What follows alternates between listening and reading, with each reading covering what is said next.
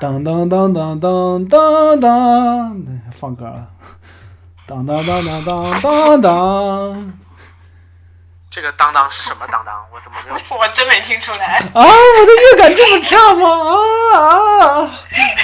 嗯，黯淡了刀光剑影，远去了故交争鸣。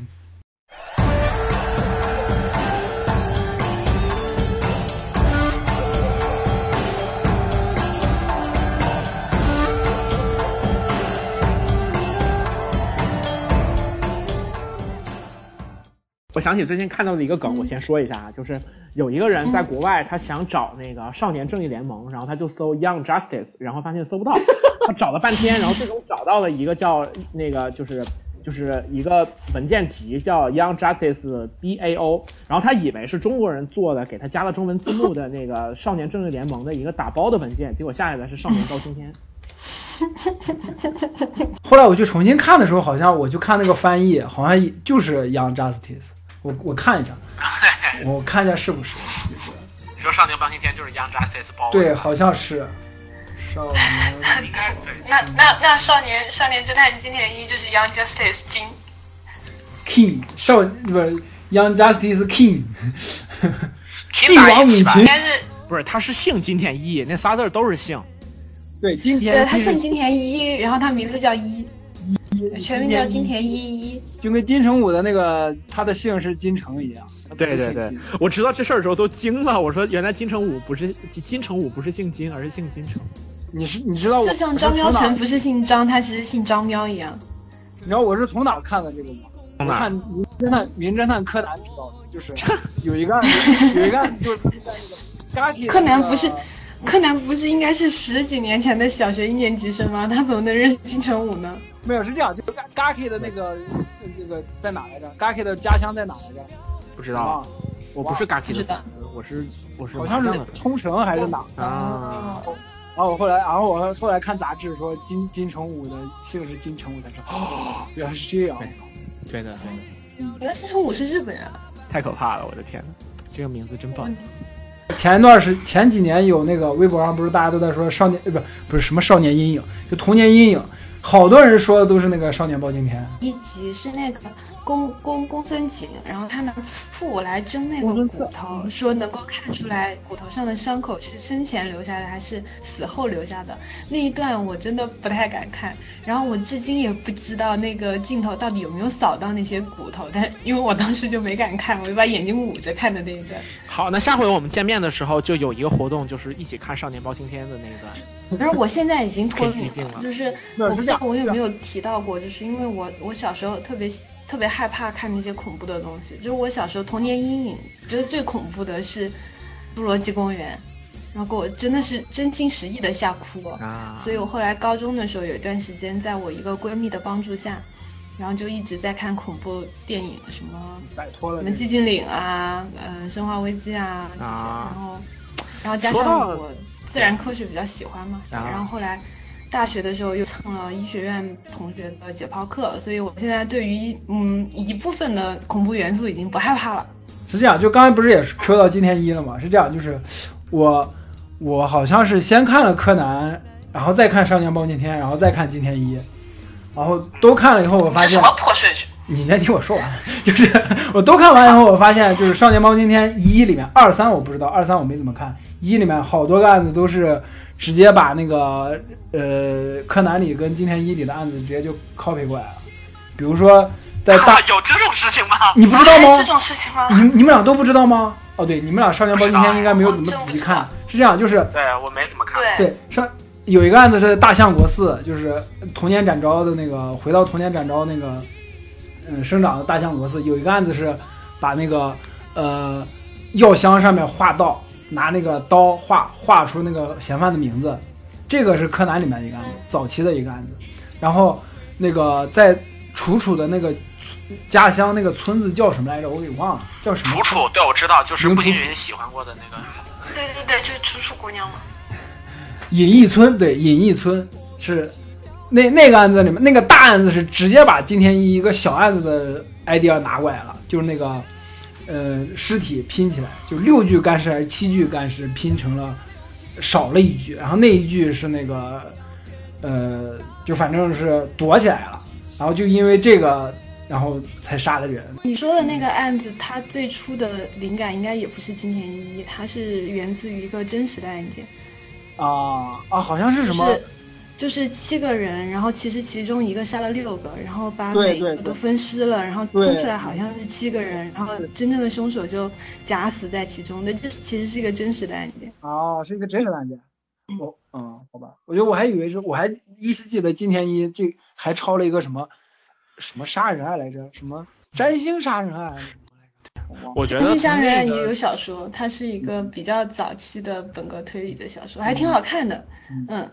我觉得从另一个角度来讲，就像柯南这种，就是一个推理漫画，画十几年就就真的是快画不下去了。就是他因为这种呃推理啊什么的，他的我觉得他的应该就是中篇差不多就可以结束了。现在画十几年，他就真的就柯南只能被迫成为一个死神小学生，就是你只要放假的时候看着柯南，赶紧跑，赶紧跑，就就就只能变成这样的一个。但其实际上这个就只能怪它连载时间太久了，没有别的办法。对，它其实是在于连载和篇幅的问题。因为实际上你要你要真说这个世界上的杀人手法有多少，或者说什么，它是可以进行穷举的。对，然后然后它总有一天会出现重复的或者类似的内容，这种时候它只能通过说。嗯，剧情的设计或者说是角色的设计，来让几个案件有不同的地方，但是他没有办法把案件的本质改掉。对，然后你的爸爸在夏威夷能够教给你的技能其实也是有限的。我的爸爸在夏威夷教过我用变形金刚变形。我是啊，为什么我想说《少年包青天》，就是因为《少年包青天》这个就是一第一部啊，必须强调一下，第一部给我留下印象其实挺深的，就是一个是他。相对而言比较正，又又能吸引小孩子。就比如说里面那些感情戏啊，还有什么，就还有就是那些案件啊，也也能吸引你像我这种就是对推理啊或者对这种悬疑啊这种比较感兴趣的。另外就是也有一些历史梗在里面，你比如还把那些以前一些古代的传有戏曲那些也拉进来，比如说那个后来的狸猫换太子，八贤王，对八贤王，还有后来的狸猫换太子，这这些都弄进来了。然后还有就是，包拯这个人物本来在中国文化里面也是一个比较正的形象嘛。你像啊，对，你就咱们咱们可能都没看过那个包青天，就是 TVB 的那版包青天，那个是真正的包黑炭，那个可是真的是够黑的，那是真的黑。大陆的观众就包青天那个印象应该也是来自于那个嘛。他这部片子把这这几方面都结合的特别好，就是不管是节奏，还有就是剧情上的节奏，还有就是人物的他那些表现都。特别好，就在同期的那些呃电视剧里面，我觉得其实也是为了比较跟那个年轻观众去贴合，然后塑造一个节奏比较轻快一点，对，然后就是对，然后也不是特别那什么的，然后最终实际上就是结果还是挺好的。包拯在面对那个神宗的时候，义正言辞的推辞掉了，就是神宗要把大学士的位位置那个官官位给他。就特别义正言辞。哦，对，回去做了个教书先生。对，没错，就是我是想说什么？我是想说，就是你像这种，在一些那些老以前的老电视剧里面，这种正三观的这一部分，就现在的电视剧很少见到。更关键的一个点在于，现在小孩子不看这些东西，现在小孩子就干三件事：一个是看抖音，一个是玩吃鸡，另外一个是在抖音上看别人玩吃鸡。我这个这个其实挺可怕的，就是因为他们的注意力已经被其他东西给抢走了，为他们拍这些东西，实际上也没有什么人看，效果就就也没有什么用。有的时候这事情是这样很尴尬的，比方说，我之前在看传播学的知识的时候，印象很深，就是美国政府为了平平就是平均国内的这种就是呃呃年轻的就是小小孩子这种这种。小孩子的知识差距，他们花非常大的精力拍了一个非常有名的电视节目系列，叫《芝麻街》，然后里面是用那种就是小布偶的人物去讲各种各样的知识，然后那个东西是对小孩子成长非常有利的。然后呢，美国政府是希望这个剧，因为它在大就是就是电视上播，大家都能看嘛，他是希望说能够帮助那些家庭比较贫困的小孩子去那个去增长他们的知识，让他去消弭他跟就是这种。富家子弟之间的见识的差距，但最终发现这个剧一播出反而加大了这个差距，因为很多穷人家的孩子直接就上街了，就根本就没不看这个节目，反而是那些就是那种家里面条件比较稳定的人可以稳定的看这个节目，反而吃到了这部分红利，就是这个事情也是很多时候就是事与愿违吧，就是大家还是会自然的，就是有怎么说呢？这种给小朋友或者说，不，这个是属于试调做的不够不够明，就是不够好。对，就是你觉得也有针对是。对啊，你去针对什么人群，他们有什么样的习惯，你应该把它做成一个配套，而不是说我想象。但是但是我觉得是这样的，就是你调查了之后，你得出的结论其实是没办法，就是你没做调查，就你说是就是市场调查做的不够好，然后他这么做了，但假如说市场调查做好了，反而还没有别的，还没有相应的办法呢，你不可能真的到大街上去教去教小孩。我我的意思我的意思就是，如果他市场调查做的够好，他就不会有这个系列，因为怎么说呢，就是。有一些东西是你没有办法进行消除的。对，我觉得这就是大众传播上的劣币驱逐良币吧。我今天和我一个朋友聊天，我觉得挺有意思的，就是他现在在我们老家的一个事业单位在工作，然后他最近的工作是去去到农村里面的贫困贫困户，然后做那个普查和登记嘛。然后我就问他有什么感觉，然后他说他说无力感非常的强烈。他问贫贫困户们就是有什么生活上有什么问题，他们讲到的东西特别的琐碎，大部分的东西不是钱能够解决的。比如说他们提到说村里修路了吗？修路了，但是用石子儿拿压路机压的。然后这个路好吗？好是好，但是有一个问题，石子儿会进到田里，所以他们每天要花大量的时间把田里的石头给捡出来。实际上又给他们的生活造成了困扰。然后当他们开始提出这些一系列的细节的时候，你就会发现，你不管做任何事情，它边缘的效益其实已经在了。然后这些琐碎的东西你看不到，但实际上已经以极为嗯强烈的方式在影响他们的生活。这个东西不是说我把路修好，我出钱把路修好就可以解决的。像像这些就。就是我是觉得有一些东西，我们会很多时候会满怀热血的，觉得我们做一些事情可以去改变，我们可应该要做一些事情去改变。我们甚至有时候觉得别人际遇不好，我们际遇好是一种愧疚的东西。但是这些东西都不是你可以凭着一腔热血去改变的。就有些东西它就存在的，如果你看不到，那就是。看不到，就没有办法。哎，我觉得你你说到这个，我突然又可以绕回之前的话题了。就是刚刚在讲那个《少年包青天》的时候，其实我脑海当中在想另一个剧，我们上一次忘记提了，就是《大宋提刑官》。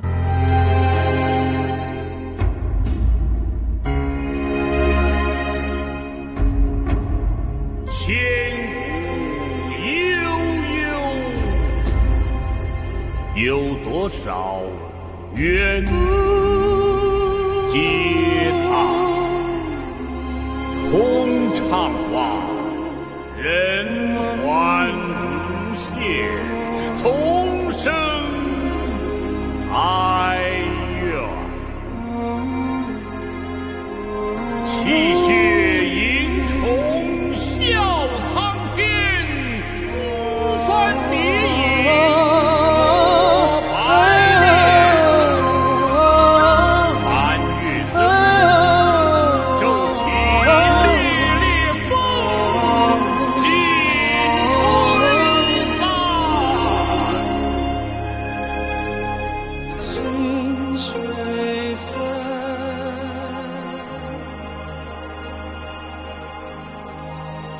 清澈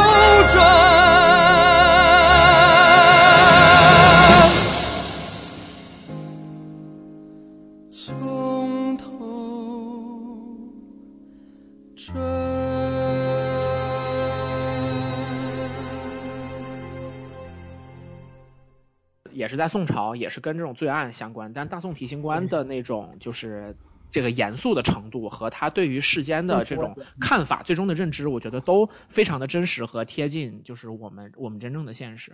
嗯嗯，这个让人印象最最明显的就是那个大大宋提刑官的结局嘛。对对对，那宋慈都已经把所有的证据摆在了皇帝面前，就说你看，这就是他们贪污、呃贪赃枉法，然后的那些收受贿赂的这些证据对。老爷你看着办，不是大陛下您看着办，老爷你看着办。突然变成了罗宾的说法。然后，然后，然后他一一走出那个宫，烧掉了。嗯，他就发现那个宫整个就烧掉了，皇上直接把那个宫殿就烧掉了。嗯，这就是一个帝王权术跟一个正义、正邪之间的那个权衡，就是是的，是的，是的。皇帝皇帝站在了就是妥协的那一方，为了他江山的稳定，为了王朝的稳固，然后就选择了无视这些东西，大家都不干净。这样一弄的话，大家都大家都死掉了，不是大家都下狱了，然后没人来管理这个国家了。就是正义，它是没有绝对正义的。就是对于个人个体来说，可能这个这个事情它有正义和不正义之分。但是如果把你的小事件放到群体之中，为你伸张正义，可能会极大的影响群体的利益。这种时候该如何去平衡？这个这个东西就是你每个做决策的人所站视角不同来决定的。旧社会把人变成鬼，新中国把鬼变回人。我从从这个角度讲，其实我想到的就是在传统的这种就是权力结构里面，它确实存在这样的情况。就何冰自己在回忆那个戏的时候，他其实也有一些回忆，就是说自己把一些戏剧手段、一些表演的手法用的可能有点过了。然后他现在再去演的话，其实很多处理会处理的更圆融一点，不会像他之前演宋慈的时候那么锋芒毕露。但是我觉得反而就是那种锋芒毕露，反而成就了《大宋提刑官》这个剧，它它的这种在演绎成成分上面的一个非常好、非常好看的这么一个结果。它可能就是不是那么的，就是就是灰色和真实，但是它里面给你的那种，就是我追求真相，然后我对于正义的坚持，反而达到了非常高的一个一个那种程度。就是就是当时的何冰把那种锋锐的感觉，刀锋一样的感觉，其实演的还是挺好。然后就那个剧里面，就是何冰跟罗海琼，就是他们俩的这个组合，然后带人气也特别高。后来就是还特地，好像还有特地又让他们俩拍了几个剧，就是把这种感觉续下去。呃，这个导演我不认识，坎卫平，编剧编剧是钱林森跟连生，哎呀，还是我本家，本家啊，厉害了，是连连连老师的三大爷。不是，完全不知道这个人。啊，对，还有郭达，对，还有郭达，就是大宋提刑官必须提郭达。就郭达在那个大宋，在大宋提刑官里面，就真的是演了一个彻底打翻了大家对郭达这个演这个人物人的那种印象那个角色。他不是一个只能跟蔡明演小品，然后被嘲讽他的秃瓢的一个角色，他也不仅仅是郭达斯坦森。对，就刁光宝，对，对，你看听这个名儿。郭达在这个片子里面就把一个嚣张跋扈，就即使落，就即使被扳倒了，也说老子他妈的，我胡汉三还会杀回来的那种监官的那种形象，就彻底的演出来了。刁光斗老师，这个名字起的也挺带劲的。其实你们刚刚说坎卫平的时候，嗯、呃，我想说坎卫平这个人挺有意思的，就是他有意思在哪儿呢？他二零零一年的时候拍过一部剧叫《共和国反贪风云》。就是他其实，所以我觉得他这个时期有一些，嗯，他可能在这个拍这个时期的一些想法或者一些后期拍大宋提刑官也有带过去。嗯，是的，嗯，而且大宋提刑官大，因为大宋提刑官是五年以后嘛，是零五年拍的，但是比较魔幻的是，这个人零七年的时候执导了一部古装神话剧，叫《吴承恩与西游记》。我看到了，我看到了，我靠，一零年拍，一零年拍的。哎呀，可以，六学永不过气。这就是我为什么不想说这个，因为我觉得会又会把话题岔开。不会的，不会的，这个那提国际巨星，那什么时候都能都能扯得回来的。其实就是少年包青天的大宋提刑官嘛。我们是不是可以把神探狄仁杰也带进来？对，因为都是这种探案类型的东西。神探狄仁杰，其实我们现在想起来，好像就是李元芳给我们的印象比较深，就是就是啥玩意儿都都对对。然后尤其李元芳那个演员后来还演了燕双鹰，然后就就变得非常有意思了。大人你怎么看？对，大人你怎么看？不是燕双鹰，对元芳你怎么看？哦，对元芳你怎么看？你先告诉我燕双鹰是谁？叶双鹰是后来有一个，也是一个系列抗日剧里面的，然后一个主角。元芳好像还演过一版那个包青天，对他演那个片子就叫《神探包青天》，然后他演包青天。哎呀，我的这个剧名就很杂糅。大家到后面看那个已经不是很关关心，就是案件和剧情了，就跟现在大家看柯南根本不看犯罪，谁看犯罪啊？大家就看，只想看新一 和小兰谈恋爱。对的，我就就就根本不关心他具体案子是什么案子。这个也是，其实我觉得也是《神探狄仁杰》这个系列很大的一个特点，像刚刚。嗯，喵晨说把这个剧也带进来聊嘛，但是其实你就像说他在创作内核上其实和前面那两部剧差距的，但是呢，因为这部剧的人物从某种程度上来讲塑造的非常色，而且是我觉我觉得是挺大家接受的吧，要不然的话也你也没有办法解释这个过了这么多年，然后元芳某一天突然成了梗，而且还火到现在。说到狄仁杰，我就就再 Q 一下，就我特别特别小的时候看过的一版狄仁杰。就是那那个剧的名字应该叫《狄仁杰断案传奇》，就是他是把杰，呃，对他就是把那个古代那种，嗯嗯古古代那个三言二拍啊，什么施公案里面那那个种类的，就拍成电视剧了，你知道吗？就是就特别传，特别啊，类似于特别小说话本的那种感觉。其实当时也有很多电视剧就是这种，他比方说从唐传奇呀，然后从这种三言二拍明明朝的冯梦龙啊、林梦初这帮人写的这些民间传奇当中，对对没错，选择那种主题，什么醉打金枝也是这一类。对对，没错没错啊，这是一九八六年的片子，嗯，就是我的天，我的天哪，为什么为什么我们九十年代看了一个八十年代的片子，就是中央八台放。一九八六年那一年，那个韦欧老师二十四岁。啊，这还是对，这是正常的嘛？你九十年代看了一个八十年的片子，很正常。难道你九十年代看了一个零零年的片子吗？啊，也是哦，那就是科幻逻辑没问题。对，没没问题，没问题啊。他哦，对，哦，对他这个是有铁钉案、汉家营、红格子、玉珠案、朝云关、紫光寺。狄仁杰与武则天传奇、京师案、棋谱案、城中案，对，十个单元就是，哎，对我对这个丁，对我对这个丁铁钉案印象特别深，就是为什么呢？就是我在那个案，我在那个案子里面第一次知道了“开棺验尸”这个词儿，就是你知道，在古代开棺验尸是一件特别特别违背常理、违违背伦理的事情，是，就是狄仁杰为了判断案就开棺验尸。从那个人的鼻孔里面把那个长长的铁钉给拔出来，就那段那个那个我印象特别深。嗯，就你听这个案件，你就感觉听起来就好痛啊！对你听这个案件就感觉就是那个铁钉，就就从那个古代那个那种特别那种奇案那种嗯这种东西传奇的这种这种色彩特别浓重。啊，不过说起那个神探狄仁杰，我觉得不得不提他，我也不知道他是原创还是首创，还是大量运用了这个。拍摄手法就是俩人一边摇一边聊天。我只要一提起这个片子，我脑海里头就是狄仁杰和元芳两个人在一个略显昏暗的房间，然后一边以同样的浮动幅度摇动着，然后一边聊案情。然后那个场景里头也没有别的任何东西可以看，然后两个主角也只是聊天，然后他俩就摇的非常的一致。然后是哪种摇？是他们边走边摇，还是说就站在原地那样晃？他俩还是要走在原地走的。原原地晃动开始摇头呢，原地原地晃那是综艺哈。大人你怎么看？元芳你怎么看？就脑袋一直摇那种。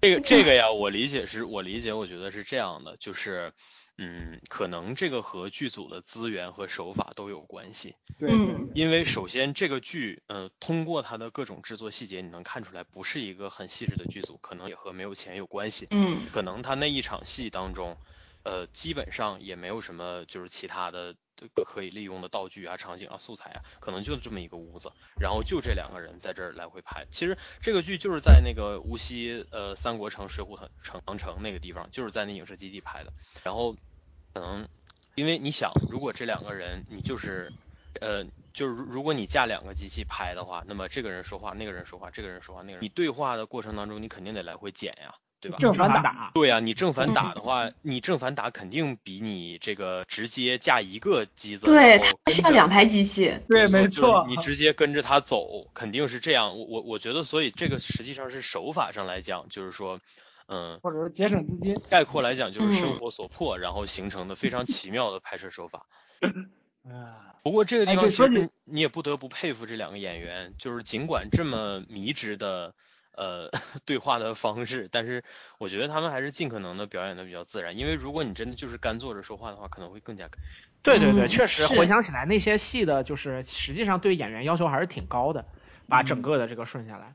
对，嗯，对对，说起那个狄仁杰，我又想起一部戏，就是很早的寇老西儿，寇老西儿应该这么这么念，我也我也不知道，这个我甚至都没有听说过。我听过，我听过，寇乃馨是那个黄国伦的啊，主演主演是葛优是吗？对，主演是葛优跟陈道明。黄国伦跟寇乃馨在鸟巢开那个演唱会，就是哪不要百事哀。没有，我是我我我我是想说，就这部剧我也没有看过，我只是在微博上短暂的看过一个人发的一个特别短的视频，就是葛优在那里面在城墙下面对骂，好像是，呃那个。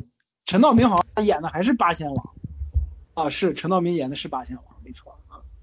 然后嗯，对。然后我我就想说，至今至今网络上还有很多对戏什么之类的。寇老其实是九七年的电视剧。对对对，没错。就嗯，就小九七年我还小呢，我都还不知道怎么打开电视机。其实其实哎，其实这部剧里面也有元芳。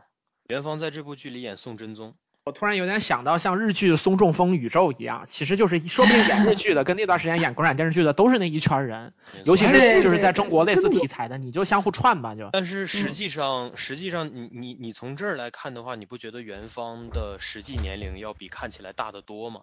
哎，对，元芳在《神探狄仁杰》里看起来也就二十出头，但是他但是他那个时候应该实际上已经应该已经四十左右了。那真的是神仙哥哥呀！你看那个年纪，保养又那么好，然后身材又那么壮，对吧？思想又成熟了，我天呐。其实这个地方，是六八年，六八年的人，六八年，六八年，他就比我爸小两岁。他现在已经五十一岁了，但是完全看不出来。嗯嗯，其实天呐，其实说这个还是多说一嘴，因为我记得，呃，狄仁杰初期的时候，第一部的时候刚刚开始，狄仁杰身边有个左膀右臂。就是他，他身边是一是李元芳，然后二是胡敬辉。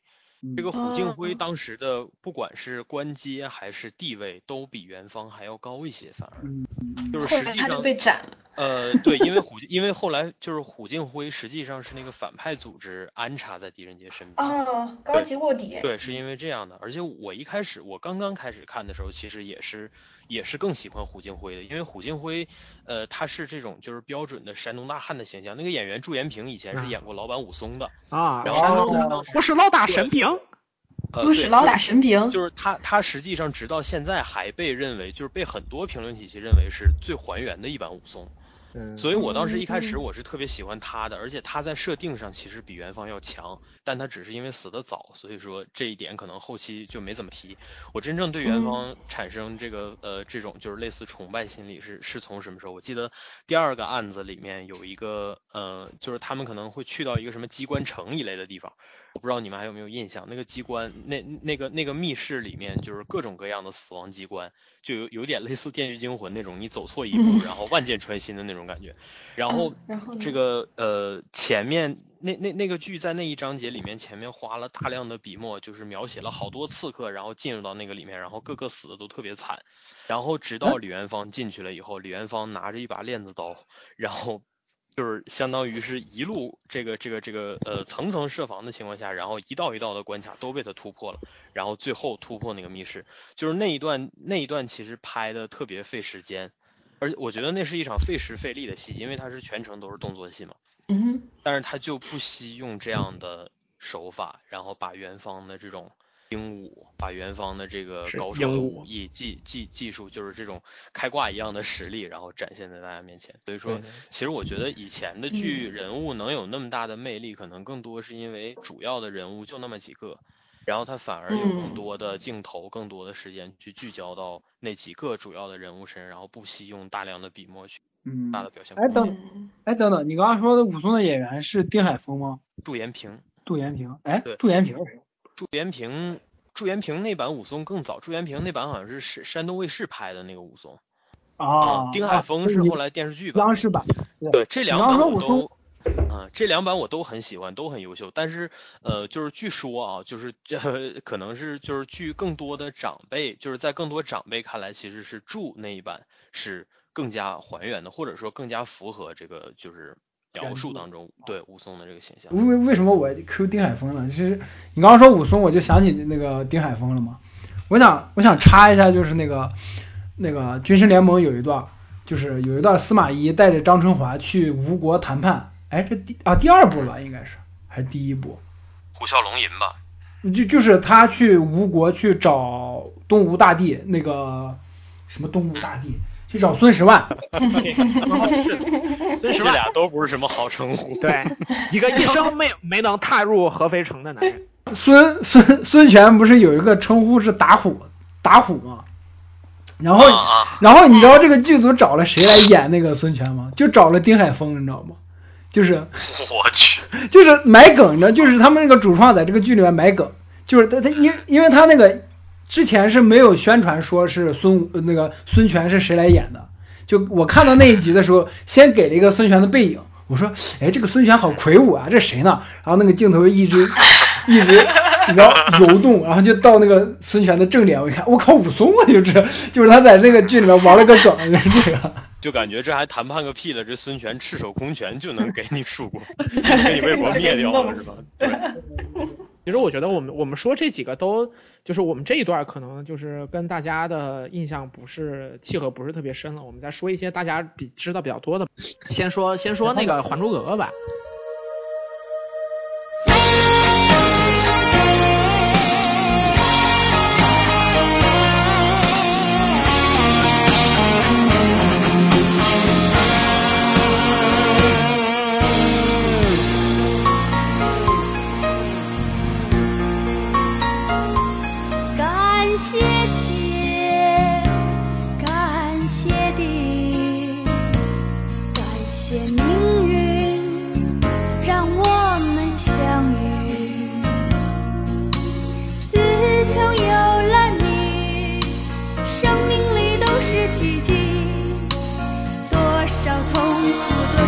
欢笑，交织成一片灿烂的季节。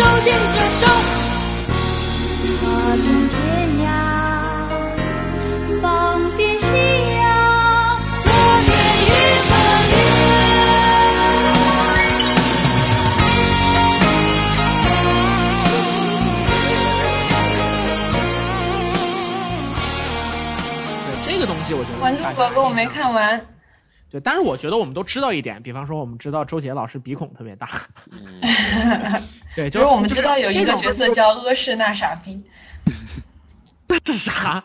那个是那那个是好像是蒙丹那段吧，就是就是回呃回人集体去那个奇袭呃乾隆的时候，然后好像有人被抓住了，不过那个好像不是这部剧里的吧？不是《还珠格格》吗？天哪！好像是新版《还珠》里的，所以我们到底要讨论新版还是讨论旧版？别别讨论新版，我就下播了。对对呀，你讨论《爱情公寓》，我跟着插什么嘴啊？真的是。还有班杰明，我的天呐，还有个洋人，特别可怕。就是我觉得，当一个电视剧变成了《还珠格格》和《情深深雨蒙蒙》这种国民级别的东西，就真的是我们这一代人几乎所有人都看过。它就它的剧情实际上已经没有那么多人在意了。就比方说我们现在聊日漫的话，我们聊《圣斗士》，没有人真的去聊《圣斗士》的剧情了。大家聊到《圣斗士》就是吐槽雅典娜，说雅典娜就是人渣，对不对？他就是压榨青铜吴小强的，他是 是是就是日本漫画史上最早的无良老板，基本上说的都是这种，就是他只有怀念和就是当成梗来讨论。呃，我就是就相对来说，其实《还珠格格》还是整体上来讲挺好的，他给大家提供了挺多的美好回忆，然后他的情节实际上也也不复杂嘛，就也比较简单，说的就是那么个事儿，然后一帮人蹦蹦跳跳、叽叽喳喳的，挺可爱的，春光灿烂的感觉。就是《还珠格格》给我印象最深的就是。他们那那那波人，就是他们主角团这波人在一起那时的那个状态，就特别好，大家一起特别开心的干着自己想干的事情，就给我的感觉是这样的。对对对。呃，新的一年祝大家都长命百岁。呃，现在过年的时候还有人转发那张图嘛？我觉得这个也是，就大家确实都有这种美好的希美好的希冀和祝愿的感觉。对对对，我我我觉得其实刚刚嗯，喵晨有说就是这个剧成为国民级别，我觉得有一个很重要的原因，就是尽管其实今天回过头来看这剧情啊什么的，可能也不是特别高能。但是呢，我觉得它是它它虽然不高能，但它的剧情是足够吸引人的剧情。否则的话，我们没有办法解释我们怎么能那么有耐性的，就是一年一年的，然后在电视跟前去看。对，它整个的那种节奏就是气氛很好，同时里面的坏人也是真的坏，坏人坏，这样就有紧张感。你像那个容嬷嬷，这真是就是大家的，就说容嬷嬷那个那个人演员。那个老老老奶奶演完之后，对啊，出去买东西被人砸鸡蛋，就到这种程度。对对对对，然后我还想说《还珠》一个特别，就是让我印象当当中觉得特别好的点啊，我当然我指的是一二部啊，就是它的配乐，我觉得它配乐用的，就是它用配乐的这个方法特别好。它好在哪儿呢？你听我说，就是。嗯，首先就是我请大家回忆一下，就是每当《还珠》里面出现那种特别尖锐的戏剧冲突，比如说皇上大怒的时候，或者是皇后或容嬷嬷要开始刁难你、为难你的时候，或者他们突然遇到危机，或者某一方和某一方感情出现危机然后爆发的时候，大家回想一下那个音乐。那我知道你要说那那音乐，没错。咚咚咚咚咚咚咚，对对对对，咚咚咚咚，够了够了够了，就这个，这个真的是，就连我这种没怎么看过的，你一说这个，我都感觉我似乎看过一样。而且而且就是这个 跟大家一起恐惧了对，而且这个这个音乐用的就是用的好是奇迹，就是而且还有就是它每一次它实际上是用比正常电视剧应该用的配乐更。大的声音，就是他故意用特别大的声音去放这个配乐，嗯，而且通常是紧跟的反应，紧跟着人物的那个爆发反应，立刻把这个音乐放出来。而且通常会跟一个 break，就是就是你知道以前的电视剧中间会有那种应该是给广告位留的时间，对对对，他通常这种音乐都会跟着那个 break 出来，就是说他吓你一下，然后还让你反应一下。我觉得实际上是这些东西，让你在看这个东西的时候，然后时刻保持着对它的那个关注，然后你你的这个线儿，没错，你的这个情绪上的这个线儿也跟着它在走。所以说，我觉得这是这个这种剧，就是这个制式的剧，其实不止这一部嘛，就是琼瑶的剧，基本上就是我感觉前期都是用这种方法去做。三朵花六个梦之类的，哎，类似这种，就是我我觉得其实这是他的一种很独特的手法，而且我觉得其实是他的这个，就是他的工它的工业体系里边独有的一个特别非常有特色的东西。这个东西其实你在现在电视剧都看不到了。对，从这个角度来讲，也算是行业先进经验吧。就是琼瑶啊，嗯跟当时 TVB 啊什么这种东西，它深度绑定，然后就是在整个这种影视制作当中，一步一步的，然后利用就是整个当时香港、台湾、东南亚这一片的这种观众群体去做这种影视创作的实验，然后创造出来了一套非常行之有效的方法论。这个一拍，然后一下子就把整个当时缺乏内容的中国大陆给完全征服了。对着无尽的痴狂，一句一句，一声一声，诉说着地老和天荒，一丝一丝，一缕一缕，诉说着地久和天长。哦哦，天苍苍，地茫茫，你是我永恒的阳光。山无棱，天地合，你是我永久的天堂。哦哦，天苍苍，地茫茫，你是我永恒的阳光。山无棱，天地合，你是我永久的天堂。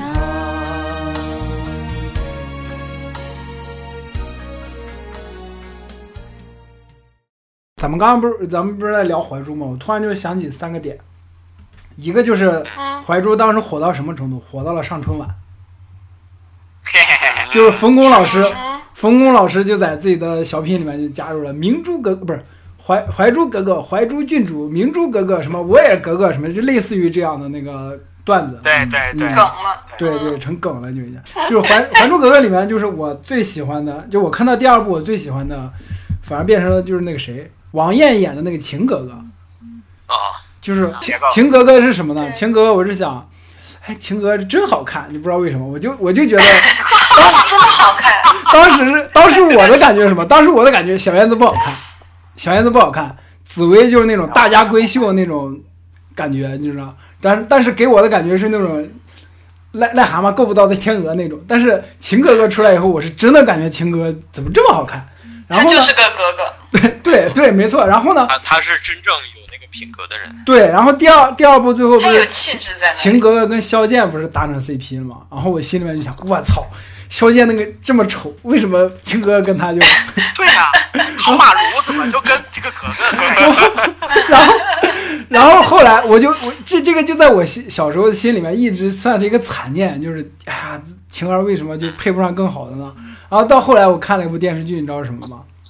那个《无敌县令》暴走大事件，不是《无敌县令》，秦格格跟苏有朋搭上了，就是王艳跟苏有朋在那里面是男女主，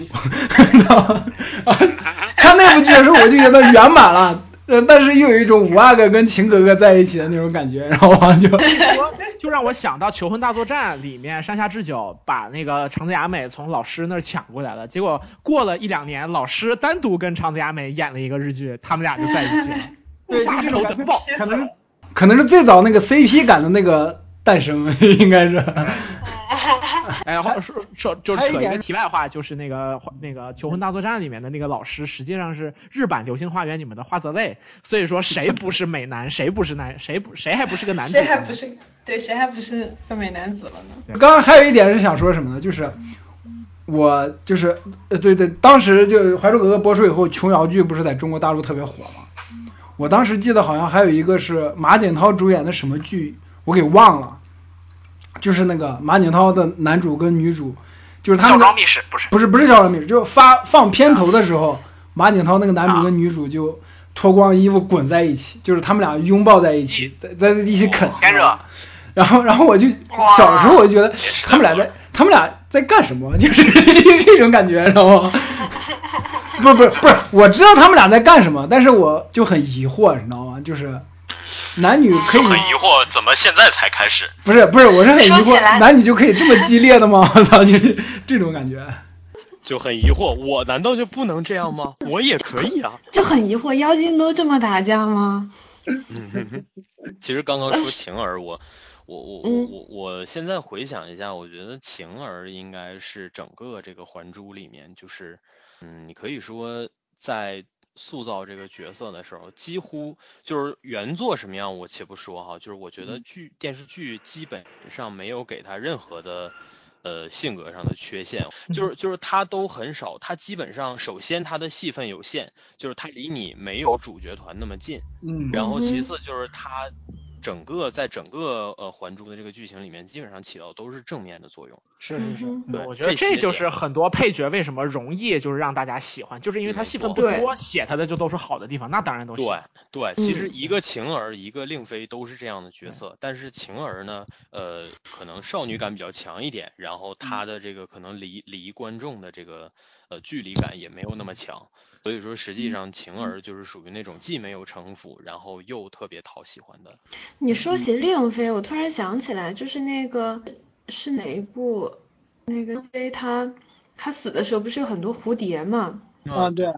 然后我知道，就是空调徐伦嘛。我他妈的！踢出去。然后，然后，然后有一个有一个场景，我不知道那个场景是哪。那我不大记得是不是《还珠》里来的，就是有反正是个姑娘在那转圈圈，然后那些蝴蝶飞进来，就是香，就是香，就是香飞进来，对，然后然后原来香妃也是娇娇，我的天呐，是呀，他妈的，揪出给我插出去，插出去，然然后就小学时候就很有很多女生会学那个圈转圈圈，就是会会在为数不多的穿裙子的时候就把自己。尝试的转的特别漂亮，然后想象那个蝴蝶会过来，结果到最后把自己转的头晕目眩的，然后眼前全是五彩斑斓的蝴蝶，就感觉像飞大了一样。巴比伦，巴比。我觉得是这样的，你看 A C 老师今天老提到飞大了，说明了什么？飞大这件事情给他带来的那种情绪体验非常的剧烈，我有有有理由怀疑 A C 老师是飞大了才来录的节目。嗯，也许吧。对，因为我小时候被闺蜜抓着，就是帮她抓蝴蝶，然后在她转圈圈的时候给她扔过去。其实说到说到飞大了呀，我就想到《还珠三》的这个剧情。虽然其实《还珠三》是一部各个方面都不太尽如人意的作品嘛，哈，因为呃，可能这里边原因很多。第一是它的这个剧情本身可能写的也有点飘，然后再有就是演演员啊什么的都换了。不过其实我想说，我当年刚刚你们都说最喜欢的角色是圣武，我其实。前面两部虽然好看，但是没有那种特别让我觉得特别特别喜欢的角色，但是反而是第三部，其实我特别喜欢知画。知画是那个啊，天呐，我我觉得《还珠三》可能看过了。我我知道《还珠三》那么多人看的原因，是因为小燕子不是赵薇演的了，对，女主角也从杜飞变成何书桓了。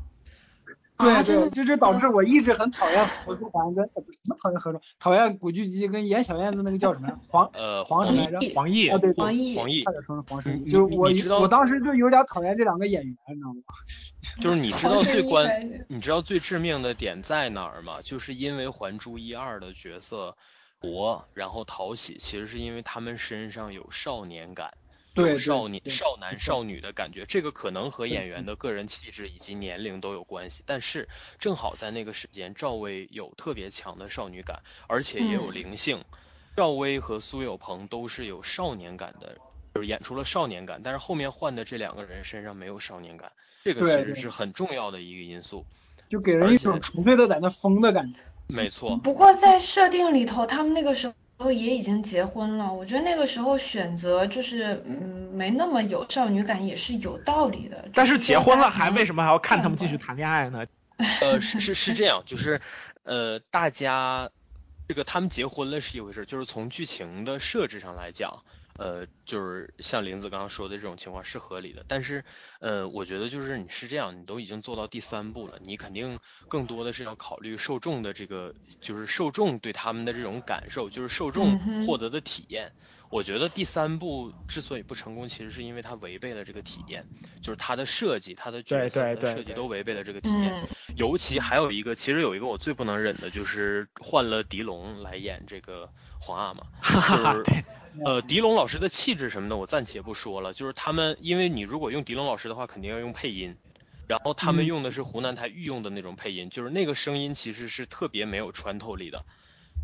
啊，那能有张铁林老师的原音好吗？对吧？张铁林老师的声音一出来，基本上就是就是雷，就是炮，就是这种。对，张铁林老师那可是演杨逍都要舌吻桃红的人。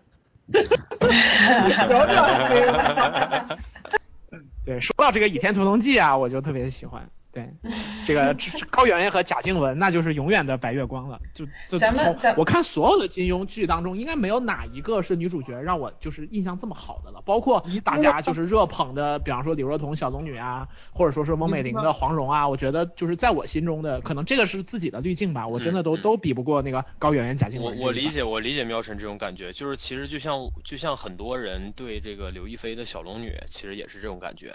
但是这个其实在我这儿来讲的话，我觉得可能。我我其实最喜欢的是邵音音，不知道你们听说过没有？没有，确实没有。去搜。A C 老师看来也是八三年生人。嗯。呃，不不不，这个我说的这个不仅比八三老，而且比八三更重口，所以你们可以去去去搜一下。说是一八八三年吗？呃，说说邵音音，你们不知道，我说跟焦恩俊演戏的那个人，你们。焦恩俊也演了很多。焦恩俊说，你一说焦恩俊，让我想起那个另外一位朋友，但他叫什么我忘了。哦，我知道你说的是哪位朋友了，其实我不知道。那我知道了，朴美轩。嗯，没事，林。那既然既然你不说，林子老师就说出来吧。我不说，我不知道吗？哎，其实焦，其其其实说到这儿，我觉得焦恩俊也是童年出现频率特别高的演员之一。哦，对，刚刚说起高圆圆，我还没插一句，高圆圆也是我心中的白月光，但是但是我反而不太喜欢她演那版周芷若。因为我我入坑高圆圆是因为看那个青红，然后在里头，她那个角色我太喜欢了，然后就上升到特别喜欢这个演员。然后周芷若感觉不知道是什么地方毁掉了高圆圆身上的那股气质，然后我就很烦很烦那一版。就可能因为她演的是反派。也也不是啊，她她她怎么说呢？就是高圆圆在。在平时就是他也也是那种你看起来他他不会是一个情绪波动极高的那种人的，当然他脸啊他的形象是这样子的，然后特别是我入坑的青红，就是他在里面是一个嗯满怀愁苦，然后然后有一些少许的快乐，但整个生活都极压抑的状态，但是他把那个把那种痛苦收束的非常的好，就是是一个无法传递出去的愁苦。然后在在周芷若的前期，她其实还是一个白的形象嘛，她还是一个正面的形象，可能是化妆的关系，她那个满脸的苦瓜，你知道吗？就是就一下子一下子失去了那种含蓄的美，就是那种我虽然也苦，然后我我心里面有愁，但是但是我的那种愁绪是是愁绪是絮状的，不是块状的，就没有那种一块一块那种一怀愁绪几年离索，错错错错错错。我我我听懂了，玲子老师其实就是想让高圆圆默默的受苦。哎，这个这种人啊，独为。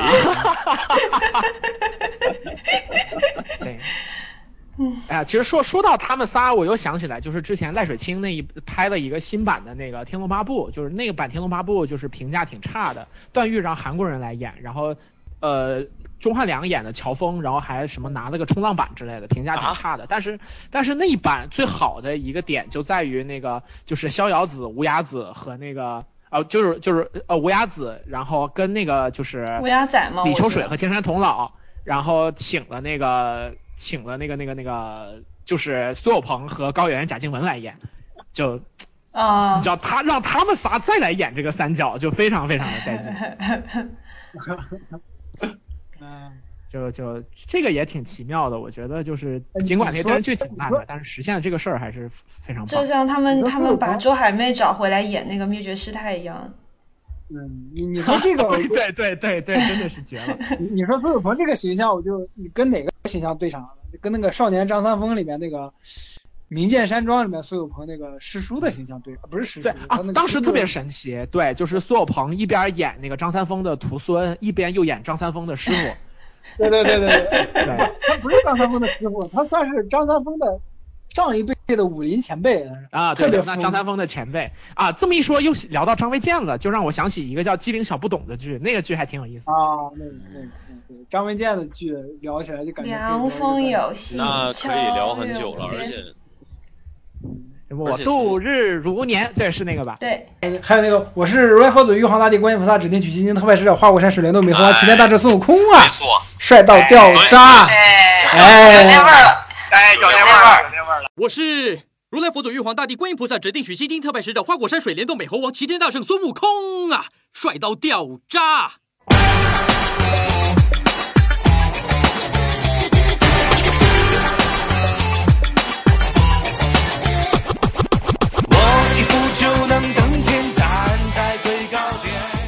不过这个这个 TVB《西游记》，我觉得，嗯，也算是童年不可多得的一笔吧。我觉得其实他在诸多版本的《西游记》当中，对，还不是还不是后来那版的《西游记》，是特别魔幻的那版。对，就是张卫健那版。对对，张卫健演了两版，张卫健演了两版《西游记》，就一部是后来就对，就后来就是他是毛的那一版，他那一版就是我刚才说的那个。反正就是他那个拿金箍棒，就是用手那么挎着那个，那哪是孙悟空啊？就是。其其实我我我觉得那个刚刚韦欧老师念的那段台词，应该是《天地争霸美猴王》对对对，应该是内部。对对对对。然后那部后面就陈浩民就演了嘛，然后演的那个叫什么《云海翻腾孙悟空》。对对对对对对。其实我我主要是看的这两句，因为我当时印象特别深刻的就是，好像所基本上就是师徒四人演员全换了，还是说只有只有。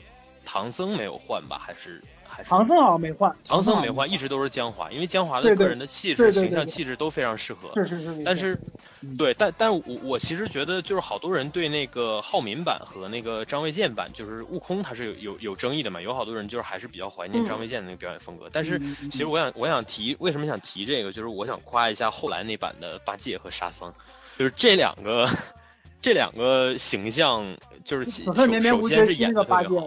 对对对，那个八戒，那个八戒其实是我就是观剧观影历史上第一个，就是我觉得可以特别具现的用“剑”字来形容的一个角色，真的就是他第一次在我面前诠释了什么叫剑。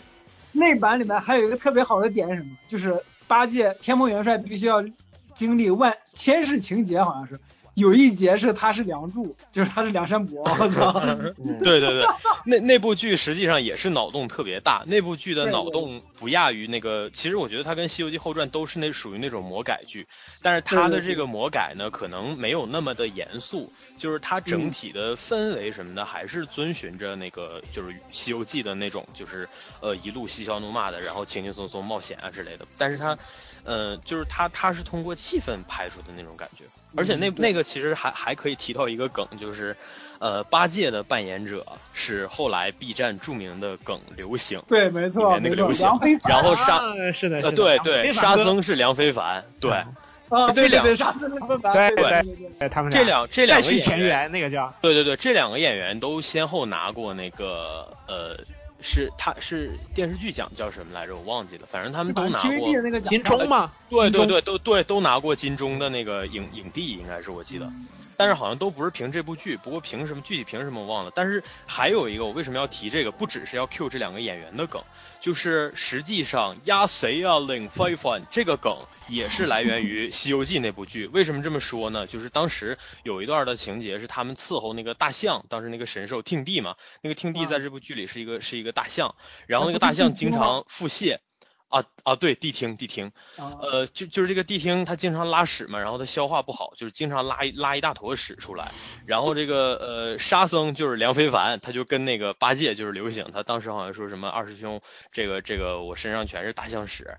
然后呃那个八戒就告诉他说这个你你你跟那你就去洗干净嘛。然后他说好像洗不掉啊。然后八戒就说洗不掉你就吃了它。所以对，所以这个。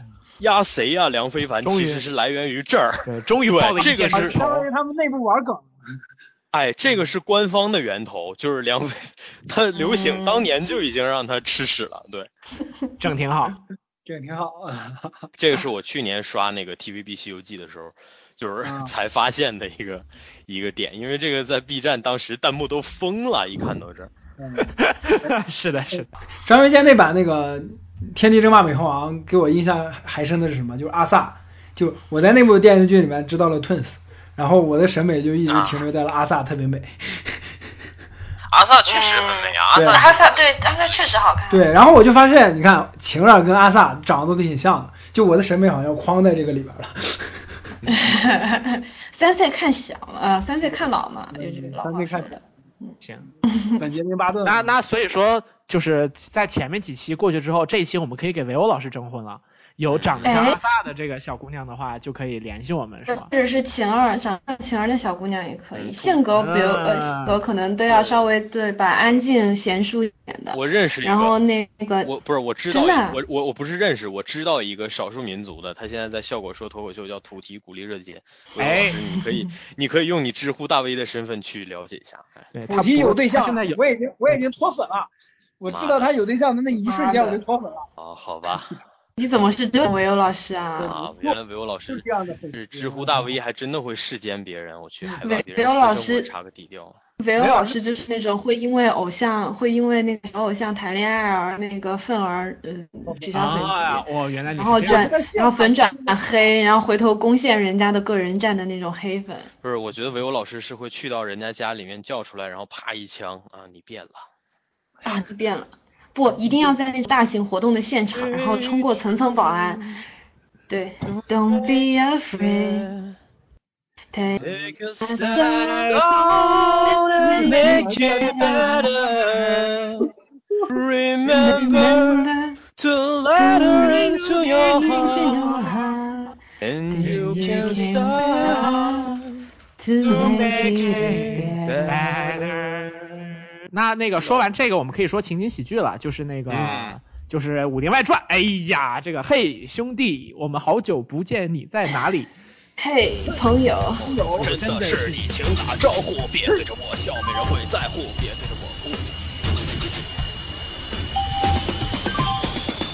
嘿兄弟，我们好久不见，你在哪里？嘿，朋友，如果真的是你，请打招呼。嘿，兄弟，我们好久不见，你在哪里？哎，朋友，果真的是你，请打招呼。别对着我笑，没人会在乎；别对着我哭，没人会扶住。其实大家早已经清清楚楚，脚下踏上了不回头的路。我说好久不见，你去何处？你却对我说，我去江湖，恩恩怨怨，没人会认输。舞刀弄剑，一点都不酷。来吧，喝上一壶好酒，说吧，这些年来的辛苦，难得知己，聪明又糊涂，儿女情长牵肠又挂肚，比我更需要忍受孤独。独来独往，不问出处，笑一笑，朋友，快乐会无数。喝完了这壶，让我们上路。嘿，兄弟，